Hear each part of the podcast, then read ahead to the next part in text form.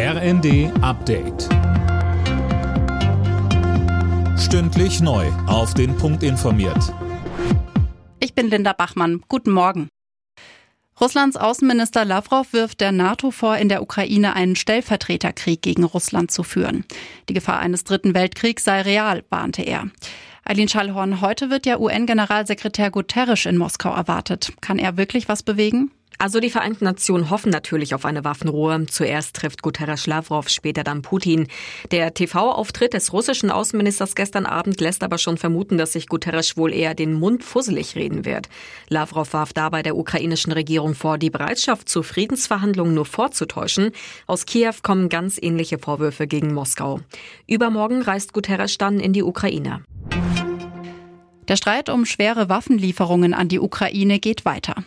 Die CDU kritisiert die Zurückhaltung besonders der SPD bei dem Thema.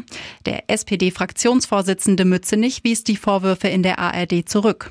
Es werde auch zu wenig über diplomatische Lösungen diskutiert, so Mützenich weiter. Am Ende wird es darum gehen, können die Staaten, kann die internationale Gemeinschaft helfen, vielleicht Korridore zu bilden, Fluchtkorridore, auch möglicherweise Feuerpausen. Und auch da haben wir Verantwortung. Das, was die Opposition macht, allein über Waffenlieferungen zu sprechen, das reicht am Ende nicht.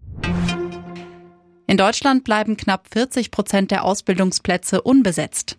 Das geht aus einer Studie des Instituts der deutschen Wirtschaft hervor. Wie die Rheinische Post berichtet, berücksichtigt die Studie auch die Stellen, die nicht den Arbeitsagenturen gemeldet werden. Der Kurznachrichtendienst Twitter wechselt den Eigentümer. Tesla-Gründer Elon Musk kauft das Unternehmen für umgerechnet gut 41 Milliarden Euro. Er kündigte an, Twitter so umbauen zu wollen, dass es seiner Rolle als globaler Plattform der Meinungsfreiheit besser gerecht werde. Alle Nachrichten auf rnd.de